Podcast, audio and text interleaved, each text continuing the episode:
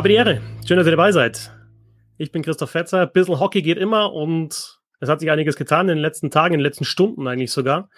Und deswegen gibt's diese Quick Reaction, diese Sondersendung zum Thema 75, 25 Prozent Klausel, Spielergewerkschaft, Kurzarbeit, alles das, was sich ergeben hat in den vergangenen Tagen.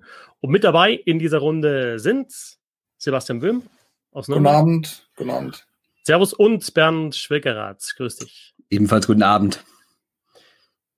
Ja, Bernd, es hat sich einiges getan im, ja, im, in der letzten Woche, in den letzten Tagen. Es gibt ja Bestrebungen erstens von den Spielern der Gewerkschaft zu äh, gründen, konkret von den Spielern Moritz Müller und Patrick Reimer. Aber es gibt auch andere Themen in dieser Corona-Krise, nämlich ja, wie kommen die, wie kommen die Teams überhaupt durch diese Krise und wer muss auf wie viel verzichten, damit das funktioniert? Also es ist konkret jetzt von Kurzarbeit die Rede gewesen, also ein klarer Gehaltsverzicht wäre das und dazu auch, ja, diese spezielle Klausel, die du vielleicht mal erklären kannst. 75 Prozent, 25 Prozent Klausel.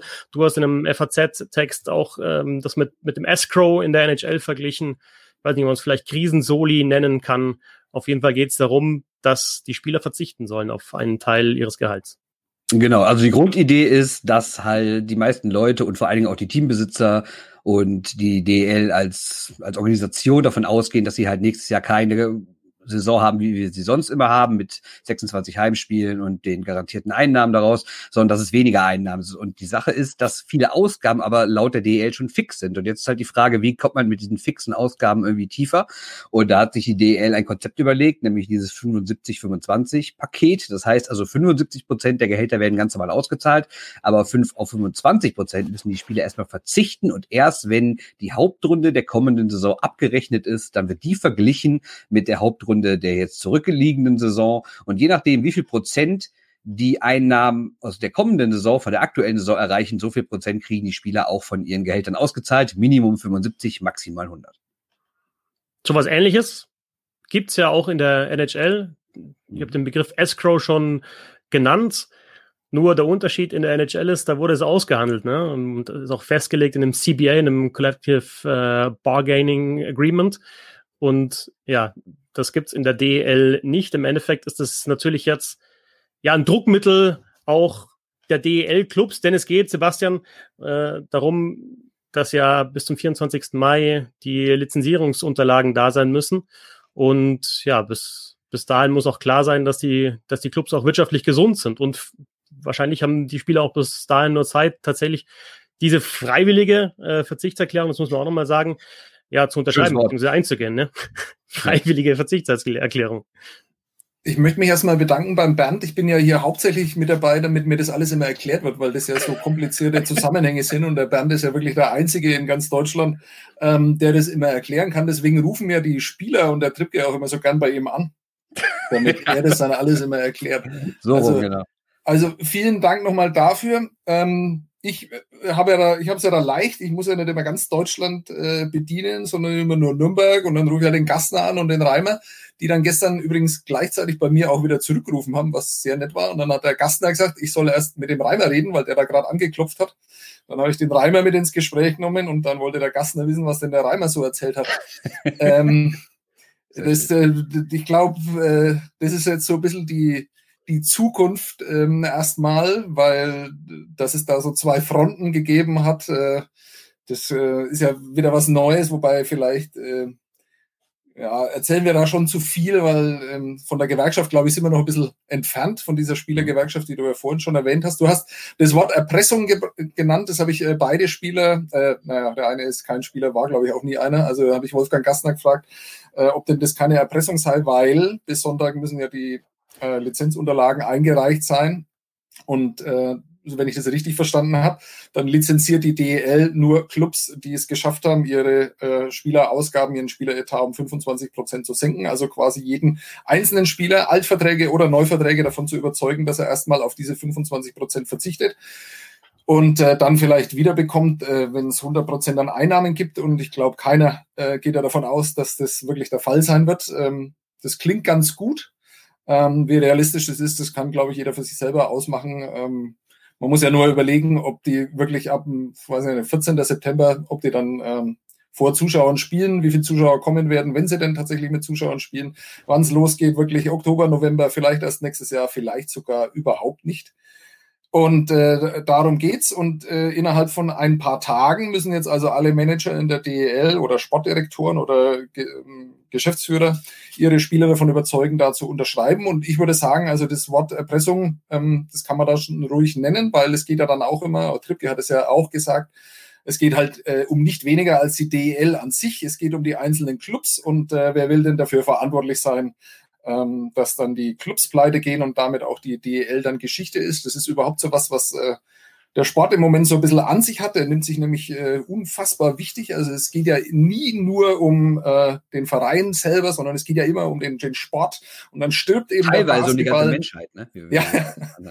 ja, und das finde ich dann doch immer wegen albern, weil ich meine, der Fußball wird ja nicht sterben und der Basketball wird auch nicht sterben und der Eishockey wird auch nicht sterben. Das wird immer gespielt werden, aber halt vielleicht ähm, unter anderen Voraussetzungen und in, unter anderen Strukturen.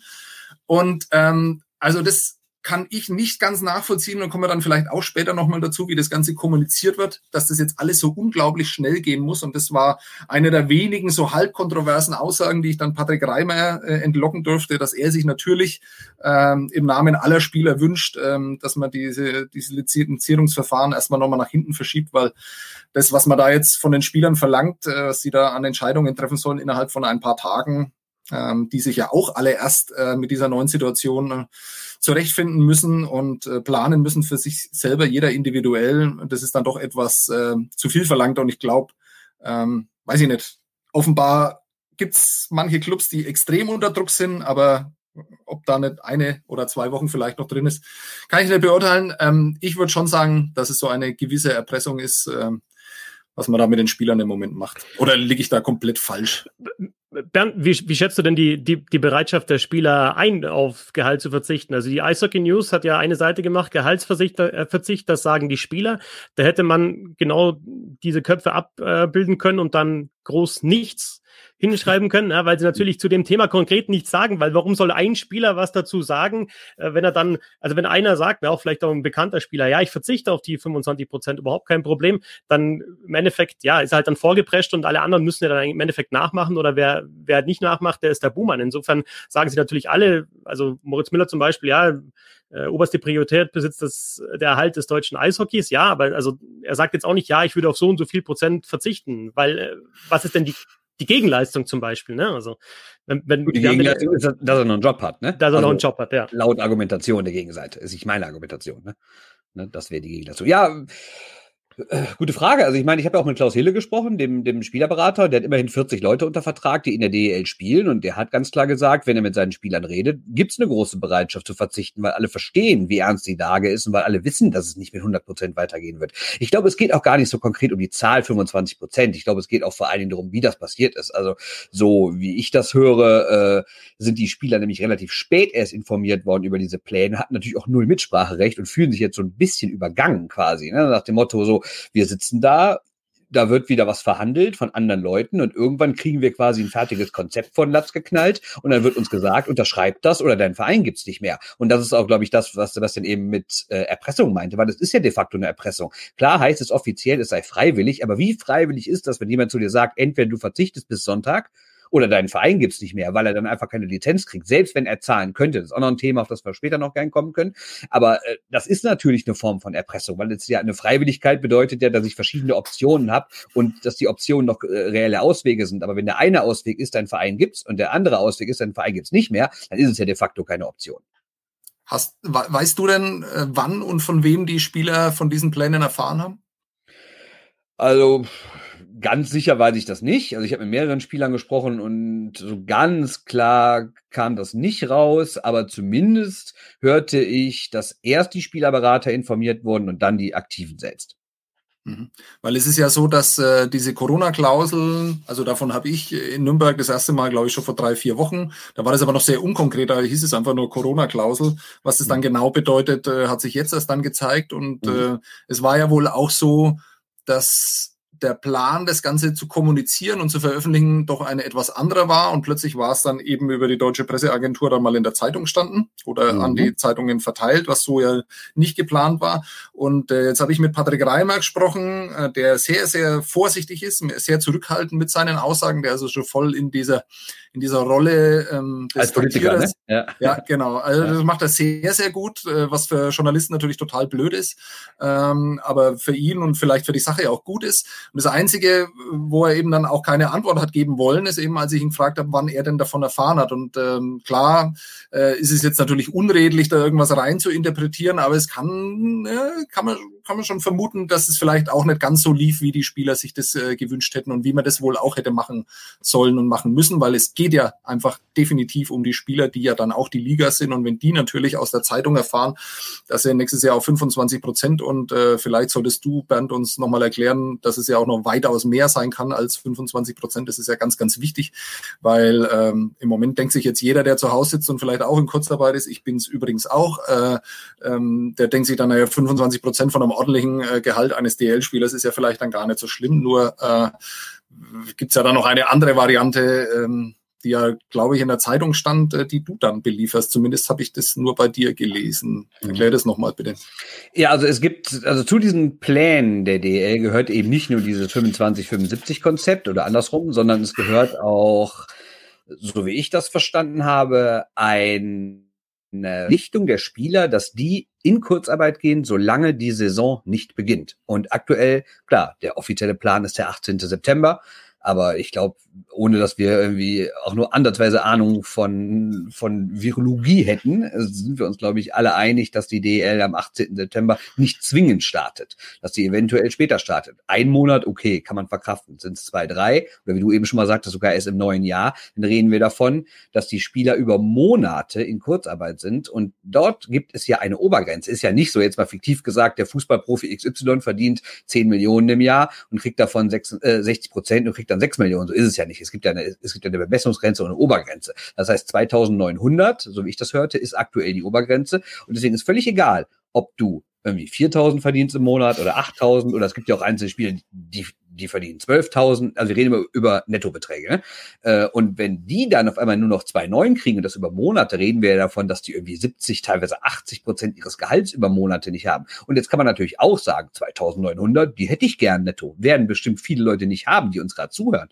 Aber wenn jemand einen Job hat, der ihm laut Vertrag über Jahre monatlich 12.000 Euro netto garantiert, dann lebt man ja entsprechend. Dann lebt man ja nicht wie jemand, der 2900 kriegt. Da hat man gewisse Investments, vielleicht hat man ein Haus gebaut. Sind ja auch viele Spieler, die sind so Anfang, Mitte 30 und überlegen sich, komm, ich habe nicht mehr so viele Jahre, deswegen investiere ich mein Geld ja schon für die Zukunft. Und wenn du dann auf einmal jetzt mal auch fiktiv gesagt, 3.000, 4.000 Euro im Monat von deinen 12.000 irgendwo rein investierst für die Zukunft, sei es in, in Unternehmen, sei es in Aktiendepot, was auch immer, oder du kaufst irgendwelche Häuser, Wohnungen, gibt's ja alles, ähm, und auf einmal kannst du aber diese, diese, diese, diese, diese Kredite quasi, ja, Kredit ist das falsche Wort, aber du, aber, aber du kannst quasi deine monatlichen Beiträge auf einmal nicht mehr bedienen, fernab davon, dass du ja darüber hinaus auch noch ein normales Leben führst auf einem gewissen Niveau, dann wird's natürlich schwierig. Kann man für ein, zwei Monate machen, vielleicht auch für drei.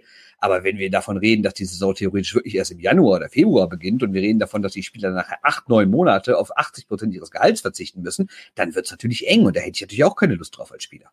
Ja, ich glaube, da, da muss man wirklich nochmal genauer drauf eingehen, weil wir da auch einen kurzen Austausch in unserer kleinen, äh, gemütlichen WhatsApp-Gruppe hatten. Und da habe ich mich ja dann auch so geäußert, dass viele wahrscheinlich mit diesen 2.9 ganz zufrieden wären. Nur äh, man darf ja da bei diesen Profisportlern nie vergessen, ähm, dass die jetzt ihr Geld verdienen und jetzt ihr Geld auch äh, für sich arbeiten lassen müssen.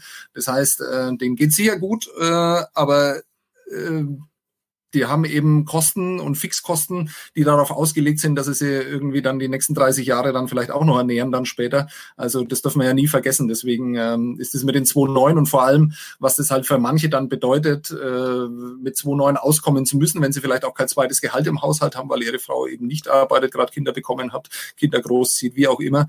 Das ist, äh, das ist dann schon ein, ein erheblicher äh, ähm, erhebliche Einbußen, die damit manche, auf die manche zukommt. Deswegen glaube ich, ähm, ist es darf man das nicht so auf diese 75 und 25 ähm, Regeln dann beziehen, das, was da passiert, sondern da, da steht noch einiges mehr auf dem Spiel. Deswegen ist es ja so, so wichtig, ähm, vielleicht das erste Mal, dass die Spieler dann mit einer Stimme verhandeln und äh, dann auch sprechen, glaube ich. Und das Problem ist, glaube ich, auch diese Unabsehbarkeit. Wenn man irgendwie sagen würde, komm, wir starten im September und du hast jetzt drei Monate Kurzarbeit, dann kann man sich darauf einstellen. Dann kann man irgendwie sagen, komm, wir fahren irgendwie, ich verhandle mit meiner Bank und sage irgendwie, ich komme, ich zahle mal drei Monate weniger oder gar nicht. Aber wenn, aber wenn es jetzt heißt, so, wir wissen es nicht, es kann auch ein ganzes Jahr dauern, ist das natürlich eine völlig andere Situation. Und ich glaube, es geht den Spielern auch darum, dass sie sagen, ich unterschreibe doch hier nicht einfach mal quasi ein leeres Blatt, gib euch das und ihr tragt dann im Endeffekt äh, da irgendwie eine, ein paar Monate ein, wie lang das so ist. Ne? Ja, das ist die Ungewissheit äh, hat die andere Seite natürlich auch. Ne? Also ich meine, die wissen ja noch viel ja. weniger, mit was sie rechnen können. Also die haben ja noch nicht einmal die 2.900 Euro jetzt mal übertragen äh, auf die Vereinsseite, weil sie nicht wissen, äh, welche Sponsoren ihre Sponsorenverträge erfüllen können, welche Sponsoren ihre Sponsorenverträge erfüllen wollen, auch wenn mhm. nicht gespielt wird. Das sind ja alles Dinge, die kann überhaupt niemand im Moment absehen. Ähm, deswegen, naja. Es, ähm, ich kann die eine Seite sehr gut verstehen und die andere natürlich auch. Äh, das äh, macht es ja so schwierig, da irgendwie sich so klar zu positionieren, finde ich.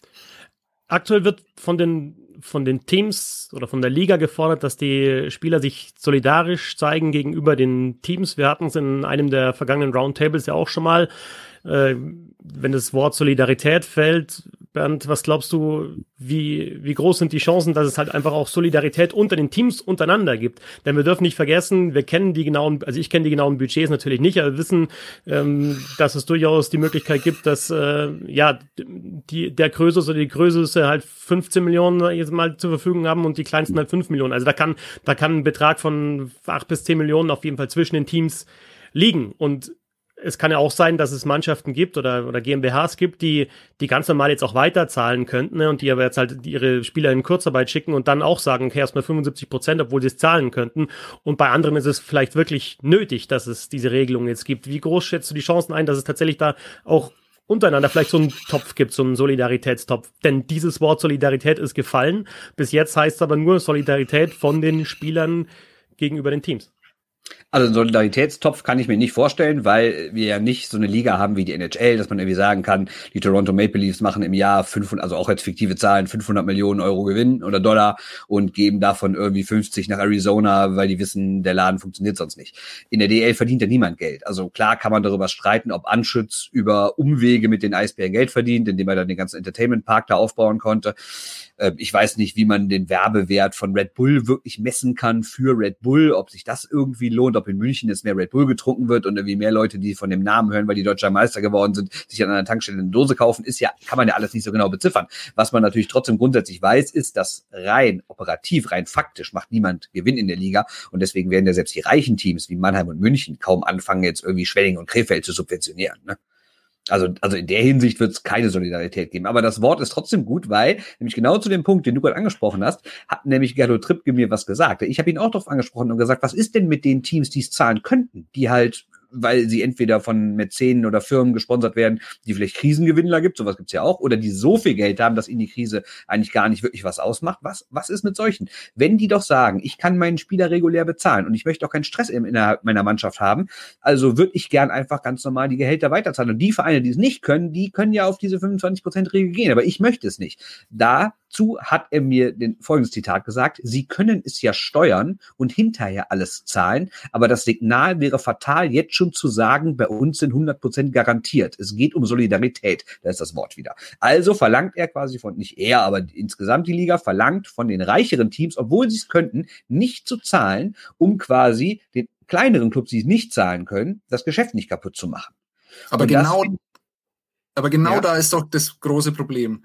Genau. Ist, in, dieser Liga ist ja nichts transparent. Also man weiß ja gar nichts. Du weißt keine, keine Etats, das sind alles Schätzungen. Ihr wisst es ja, in Düsseldorf ist ja der Etat in etwa bei, bei 10,5 Millionen, glaube ja. ich, äh, jedes ja. Jahr laut, laut Eishockey News. Also ich meine, über diese Zahlen, die da veröffentlicht werden, über die wir alle immer wieder reden, über die wir spekulieren, da lachen sie sich ja wahrscheinlich tot. Also äh, die, die stimmen ja, ja auch, nie. Auch weil die Zahlen ja auch gar nicht vergleichbar sind, ne? Weil, weil bei manchem Club zum Beispiel sind relativ viele Leute irgendwie ausgelagert und arbeiten dann offiziell für andere Firmen von einem ganzen Firmenkonsortium oder irgendwelche Marketing-Sachen werden von der, werden von den Hallenbetreibern gemacht, die offiziell nichts mit dem Verein zu tun haben, aber natürlich dann auch quasi unentgeltlich Werbung für den Verein machen. Dann in Straubing zum Beispiel ist eine Wohnung deutlich billiger als in München, Köln, Düsseldorf oder Berlin. Und deshalb muss natürlich auch ein Verein da ganz andere äh, Sachen zahlen, wenn er seinen Spielern die Wohnung stellt. Also es gibt ja tausend Modelle. Bei den einen ich meine, München muss keine eigene Jugendarbeit machen, weil das alles in Salzburg passiert. Andere Vereine zahlen hier an ihre, an ihre Stammvereine oder unterstützen die mit irgendwelchen Aktionen. Man kann ja gar nicht wirklich auch vergleichen, welcher Verein verdient wie viel hat und hat für was irgendwie welche Ressourcen zur Verfügung. Ne? Aber genau das ist doch nötig jetzt für so ein Modell, damit es glaubhaft ist und dass es vor allem intern auch dann wirklich solidarisch gelebt wird. Wenn ich nämlich ganz genau weiß, dass Mannheim diese 75 Prozent ja tatsächlich lebt, weil ich Einsicht habe in diese Zahlen, dann kann ich als Straubing dann auch äh, vertrauen und kann als Iserlohn vertrauen und kann als Nürnberg und Schwenningen vertrauen. Wenn das aber nicht so ist, dann äh, kann man ja dann immer sagen, okay, ich weiß de facto über Spielerberater, über andere Spieler, dass die im Prinzip genau die gleichen Gehälter weiterbezahlen. Das heißt, wenn das nicht offengelegt wird, kannst du ja auf so ein System brauchst du ja gar nicht setzen. Also auch der Öffentlichkeit gegenüber. Das ist ja vielleicht auch einer der Gründe, warum er ähm, damit überhaupt nie an die Öffentlichkeit gehen wollte. Oder zumindest mhm. nicht zu diesem Zeitpunkt. So, ja. das Ganze regeln wir jetzt dann bis 24. Mai. Also heute ist, wir nehmen auf am 19. Mai abends, also bis 24. Ja. Mai sind ja immerhin noch fünf Tage, ne? Da muss das alles geregelt sein und dann zusätzlich ja. noch eine Spielergewerkschaft natürlich entstehen, ne? Weil sonst hast du keine zwei Parteien. Also ist das überhaupt die Real also ich, ich kann mir das nicht vorstellen, dass es wirklich bei diesem 24. Mai bleibt. Gibt es dann vielleicht nochmal eine Übergangsfrist oder wird das nach zwei Wochen nach hinten geschrieben, äh, geschoben oder einen Monat? Oder hat, hat man überhaupt diesen, hat man jetzt den Zeitdruck überhaupt? Weil es ist, also wir haben jetzt, klar haben wir jetzt auch ein paar Gedankenkonstrukte, aber das ist ja alles noch nicht zu Ende gedacht. Nee, also ich habe ja auch von Patrick Reimer, ich weiß gar nicht, wo das war, ich glaube, es war beim SID, ähm, Zitate gelesen, dass er halt möchte, dass die oder dass die Spieler möchten, dass die Lizenzierung da hinten geschoben wird, weil wenn man eh nicht jetzt pünktlich startet, dann braucht man ja auch nicht die Lizenzierung pünktlich zu machen. Das ist sagen wir mal so ungefähr das Argument. Ne? Man weiß ja gar nicht, was genau ist. Warum soll man jetzt schon Regeln klar festlegen, wenn man gar nicht weiß, was ist? Warum wartet man nicht nur ein, zwei Monate? Jetzt habe ich natürlich keine Ahnung, inwiefern das nötig ist, das früh zu machen, weil ich mich mit diesen rechtlichen Sachen nicht auskenne. Ich meine, das neue Geschäftsjahr läuft ja ab dem ersten fünften. Vielleicht ist dann zwingend, dass man relativ schnell auch sagt, so ihr müsst jetzt Lizenzierung klar kriegen, weil sonst können wir hier keine Verträge abschließen oder was auch immer. Wie gesagt, das ist rein von mir spekuliert. Ich weiß es wirklich nicht, ob das sein muss. Aber wenn es nicht sein muss, dann würde ich auch sagen, schiebt das Ganze dann nochmal einen Monat auf zwei nach hinten und dann guckt ihr mal, wie sich die Lage bis dahin geändert hat. Ich meine, wir erleben ja gerade relativ viele Öffnungen und vielleicht weiß man ja irgendwann, Anfang Juli, ob es dann im September oder Oktober oder, oder, oder November weitergeht. Ne? Also einerseits Kurzarbeit, solange die Saison nicht angefangen hat, was noch ein mhm. paar Monate dauern kann, 2900 Euro netto. Andererseits diese 75-25-Klausel, also erstmal 75 Prozent ausbezahlt, möglicherweise bis zu 100 Prozent, je nachdem, wie viel dann auch eingenommen wird. Ja, und dann haben wir noch, Sebastian, das Thema Spielergewerkschaft. Ja, Moment, Moment, Moment. Ja, okay. Stopp, wir müssen einmal zurück dazu. Die Frage, die ich mir stelle, ist, ne, weil ich ja, wie gesagt, Jan und Trippke auch danach gefragt habe, was äh, warum denn halt, habe ich gerade schon das Zitat vorgelesen, warum denn irgendwie das jeder machen muss und auch Teams, die es zahlen können, dürfen nicht zahlen, ja, Solidarität und hier und da. Ne? Jetzt natürlich die Frage, was ist denn, wenn ein Verein wirklich sagt, nee, wir haben wirklich keine Lust, uns mit unseren Top-Leuten anzulegen und ich bin jetzt kein Arbeitsrechtler, vielleicht hat ein Spieler ja auch, wenn dem so einseitig, ähm, also sagen wir andersrum, der Spieler unterschreibt es einfach nicht, sagt, nein, ich mach's nicht. Und dann, was, was soll der Verein machen? Soll der Verein dann zur DL gehen und sagen, ja gut, fünf Spieler von uns haben es nicht unterschrieben. Und dann sagt die DL wirklich, okay, da kriegt ihr keine Lizenz. Also glaubt ihr ernsthaft, wenn Münchner oder Mannheimer Spieler jetzt sich zusammentun und mit zehn Leuten sagen, wir machen das einfach nicht, weil unsere Vereine es zahlen könnten. Ich sehe es einfach nicht ein, hier auf 80 Prozent meines Gehalts zu verzichten. Meint ihr wirklich, die DL schmeißt Mannheim oder München raus? Das ist doch absurd, oder?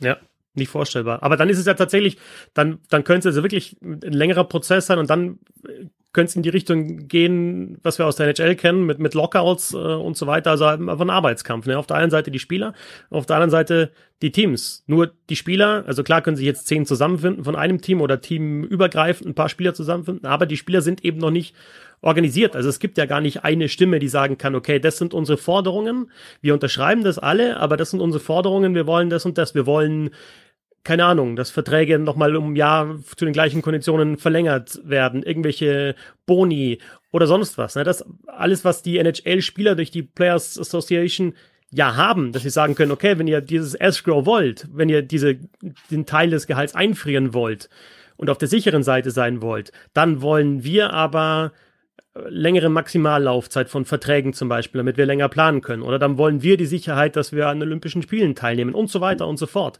Also einfach, das ist ja eine Verhandlung. Es gibt ja da zwei Seiten. Und dann sind wir jetzt beim Thema Spielergewerkschaft. Es gibt eben in der DEL diese Spielergewerkschaft nicht. Aber so schnell wird sie sich auch nicht gründen, oder?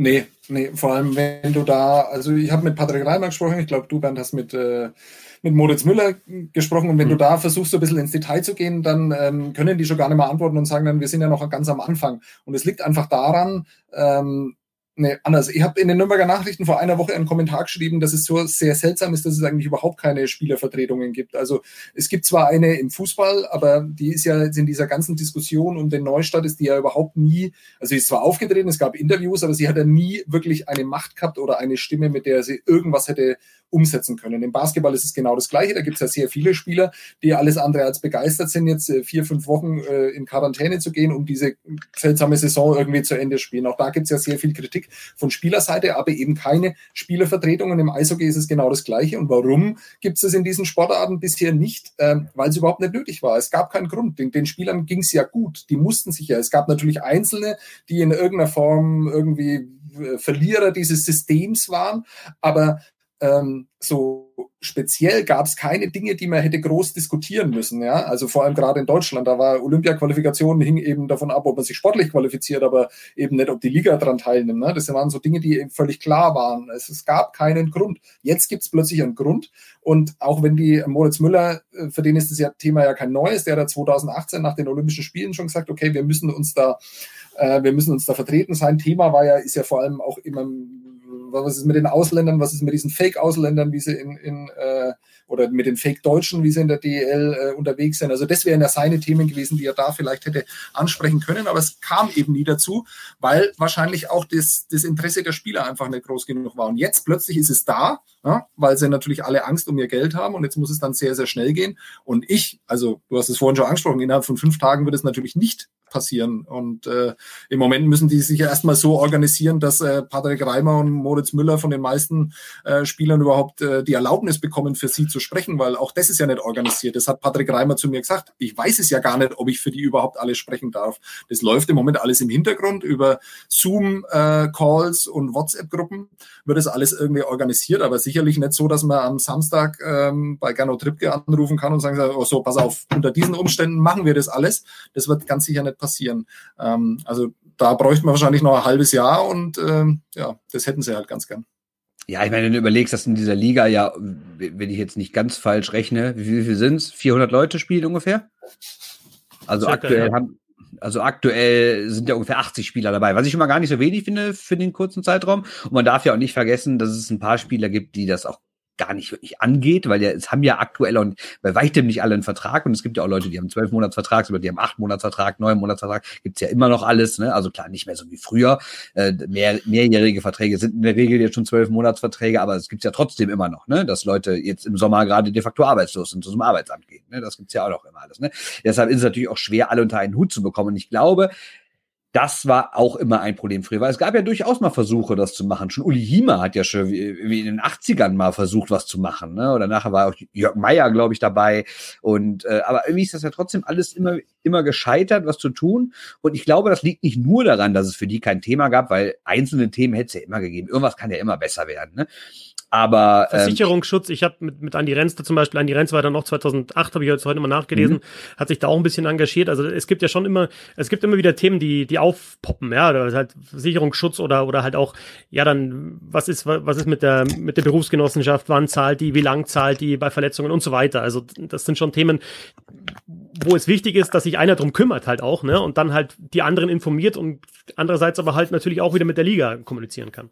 Also ich hörte mal von jemandem, dass es ein großes Problem sei, dass halt relativ viele Spieler gibt, die immer nur so für ein, zwei, maximal drei Jahre in der Liga sind und die verdienen dann auch nicht so viel. Und so eine, äh, so eine Gewerkschaft muss natürlich auch finanziert werden. Da muss jeder Spieler einen gewissen Prozentsatz seines Gehalts für abgeben. Und wenn du irgendwie zwei Jahre in diese Liga kommst und verdienst eh nicht viel Geld, denkst dir dann, soll ich jetzt hier irgendwie fünf, zehn Prozent von meinem Gehalt abgeben, dass dann da irgendwie eine Gewerkschaft finanziert wird, die irgendwas aushandelt, wovon ich persönlich eh nichts habe, weil wenn die Sachen umgesetzt sind, bin ich gar nicht mehr in der Liga. Und in dieser Liga ist ja relativ viel Fluktuation. Also ich glaube, das war immer auch so ein Problem. Und auch wenn ich jetzt sage, 80 ist eine gute Zahl nach kurzer Zeit, ist es natürlich aufs Gesamt gesehen immer noch wenig. Und ich frage mich, ob es irgendwann auch so sein könnte wie in der NHL, dass es verpflichtend ist, dieser Gewerkschaft beizutreten, oder ob man irgendwie sagt, ja, wir gründen da was, wer mitmacht, der macht halt mit und wer nicht, der nicht. Ne, das quasi wie es auch im normalen Berufsleben so ist. Du musst ja keiner Gewerkschaft beitreten oder keinem Berufsverband oder sowas. Ne? Aber in NHL ist das zum Beispiel Pflicht. Und wird das dann hier auch Pflicht, wenn sowas ist? Kriegt man das hin, sowas auszuhandeln mit der Liga? Weiß ich ehrlich gesagt nicht.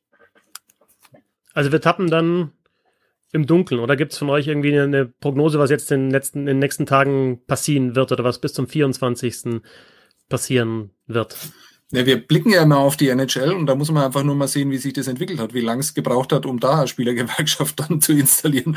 Und ich meine, äh, das hat im ersten Versuch, hat es ja, glaube ich, äh, 12, 13 Jahre. Ähm, Gibt es ja jemanden, der ein Buch darüber geschrieben hat, vielleicht in der Runde? Mir fällt keiner ein, aber der allererste Versuch, der ist doch krachend gescheitert, weil auch Gordy Hau, der alte Streikbrecher, hat doch da irgendwie die Leute überredet, das, das, das nicht mitzumachen. Und so. Ne? Das meine also, ich ja, also mit Ted, Ted Lindsay war ja damals genau. äh, der Anführer und äh, da ist ja tatsächlich erst 12, 13 Jahre später kam es ja dann wirklich erst zu der Gewerkschaft. Genau. Irgendwie und die war am Anfang ja noch schwach, ne? Also das genau. hat ja Jahrzehnte gedauert, bis die wirklich mal richtig Einfluss haben. Heute haben die natürlich riesen Einfluss, wenn man sich das mal überlegt, wie die Gehälter hochgegangen sind, wie die Rechte generell hochgegangen sind. Ich meine, früher hatten die NHL-Spieler ja so gut wie gar keine Rechte, die konnten ja hin und her geschoben werden. Ich meine, das gibt's in gewissen Vertragsmodellen auch noch, aber früher war das ja für alle völlig Standard. Selbst wenn dein Vertrag ausgelaufen war, konntest du nicht einfach sagen, geh zu einem anderen Verein. Ne? Ähm, ja, und heute können die halt über, über tausend Sachen mitreden, eben nicht nur über Geld, sondern für Vermarktung, über die Auslandsspiele, Olympia, die kriegen Anteil am World Cup, die entscheiden jetzt mit darüber, wie es weitergehen soll, ob es weitergeht, in welchem Umfang es weitergeht. Also die sind wirklich eine echt starke Arbeitnehmervertretung, die in vielen Fällen auch mitentscheidet. Und da geht es, wie gesagt, bei weitem nicht nur um, um Verteilungsschlüssel von Einnahmen. Ja. Die DL blickt immer wieder in Richtung NHL. Mal schauen, was eben bei diesem Thema jetzt passieren wird in den nächsten Tagen, in den nächsten Wochen. Ja. Vielleicht haben wir schon Ende der Woche wieder die nächste Gelegenheit, eine Sondersendung aufzunehmen. Ja, ich meine, die, die, die Grundfrage ist ja auch, Geht's denn auch den Spielern nur ums Geld? Und das glaube ich nämlich nicht. Ja, ich meine, Sebastian hat recht. Der Anlass ist jetzt der, dass, dass es halt um konkrete Vertragsgespräche geht, um diese 75, 25 und die Kurzarbeitergeschichte. Aber ich glaube, die Grundsache, das heißt, ich glaube, ich weiß es ja, ne, weil Moritz Müller hat mir auch das Zitat gesagt, ein Sport kann doch nur davon profitieren, wenn die, die das Produkt herstellen, wissen, was los ist. Das heißt, die wollen sowas machen, wie quasi eine Athletenvertretung, sei es im DOSB, sei es in Verbänden, in anderen Sportarten. Die wollen dauerhaft mit am Tisch sitzen. Die wollen jetzt nicht nur ein bisschen quatschen quatschen über, über Krise, Corona, Geldverträge, sondern die wollen dauerhaft mitsitzen, die wollen Transparenz, die wollen mit am Tisch sitzen, wenn was entschieden wird, die wollen, ich weiß, also das hat er jetzt nicht so konkret gesagt, dass, dass, dass die auch irgendwie eine Stimme haben wollen, aber die wollen zumindest früher informiert werden, die wollen auch mal angehört werden, was sie für Ideen haben, sei es Vermarktung, sei es das Sportliche, was auch immer, ne? Und das ist ja auch wirklich nicht, nicht verkehrt. Warum soll man, sind wir mal ganz ehrlich, die meisten Leute, die sowas entscheiden jetzt, ne, ich betreibe, ich betreibe jetzt hier kein, kein, kein Altersbashing, aber die meisten Leute, die, die die Entscheidung treffen in der Liga, sind natürlich schon mal ein bisschen älter. Warum soll man denn nicht mal einen Mitte 20-Jährigen damit ranholen, der vielleicht einen ganz anderen Zugang zu, zu gewissen Vermarktungssachen über Social Media oder was auch immer hat, ne? Warum soll man nicht mal sagen, ey, habt ihr mal eine Idee, wie wir das und das Konzept umsetzen können? Habt ihr eine Idee für Sonderspieltage, für was auch immer, ne? Also ich finde die Idee schon mal nicht schlecht, dass man sagt, man fragt auch mal, bevor man Entscheidungen trifft, die Spieler und macht es nicht immer so, dass man eine Entscheidung trifft und die Spieler dann vor veränderte Tatsachen stellt. Ne? Wenn mich jemand gefragt hätte vor ein paar Tagen, wenn sich eine DEL-Spielergewerkschaft bilden würde, wer glaubst du, wären da die Spieler, die vorne dabei wären, hätte ich wahrscheinlich gesagt Moritz Müller und Patrick Reimer. Also wahrscheinlich sind da schon die richtigen vorne drauf. Wahrscheinlich ergänzen sie sich auch ganz gut. Ich schätze Patrick Reimer ein bisschen diplomatisch ein und Moritz Müller nimmt ja kein Blatt vom Mund und, und das ist, denke ich, auch gut so ja, mal schauen, wie, wie viel Erfolg die beiden damit haben, wie viel Erfolg die Spieler haben und was in den nächsten Tagen passiert. Ja, und vor allen Dingen ist die Frage, ob das wirklich so, wie der SID schreibt, eine richtige Zerreißprobe wird, weil sind wir ehrlich, was ist denn, wie wir eben schon mal sagten, was ist denn wirklich, wenn die Spieler sagen, nein, wir machen das nicht. Wir unterschreiben das jetzt nicht kriegt dann kein Verein Lizenz, sagen diese Saison ab, da haben sie ja selbst nichts von. Also ich finde es schon echt krass, dass das alles innerhalb von so wenigen Tagen entschieden werden muss. Ne? Und ich bin wirklich gespannt, ob das noch richtig rumpelt oder ob die vielleicht diese Kurzarbeitnummer rausnehmen oder irgendwas noch schnell ändern, weil also unter den aktuellen Voraussetzungen, so wie jetzt die Pläne, werden die Spieler das nicht mitgehen. Und das ist die Frage, was passiert. Soweit unsere Einschätzungen, unsere Quick Reaction zu diesem Thema. Danke euch beiden, danke an Bernd Schwickerath ich danke euch. Auf Twitter zu finden unter b-schwickerath und danke an Sebastian Böhm. Ja, vielen Dank auch. At boemso unterstrich Sebastian Böhm einfach auf Twitter. ich bin Christoph Fetzer, danke fürs Zuhören. Auch ein bisschen Hockey gibt es auf Twitter, Instagram und Facebook. Bis zum nächsten Mal. Gesund bleiben.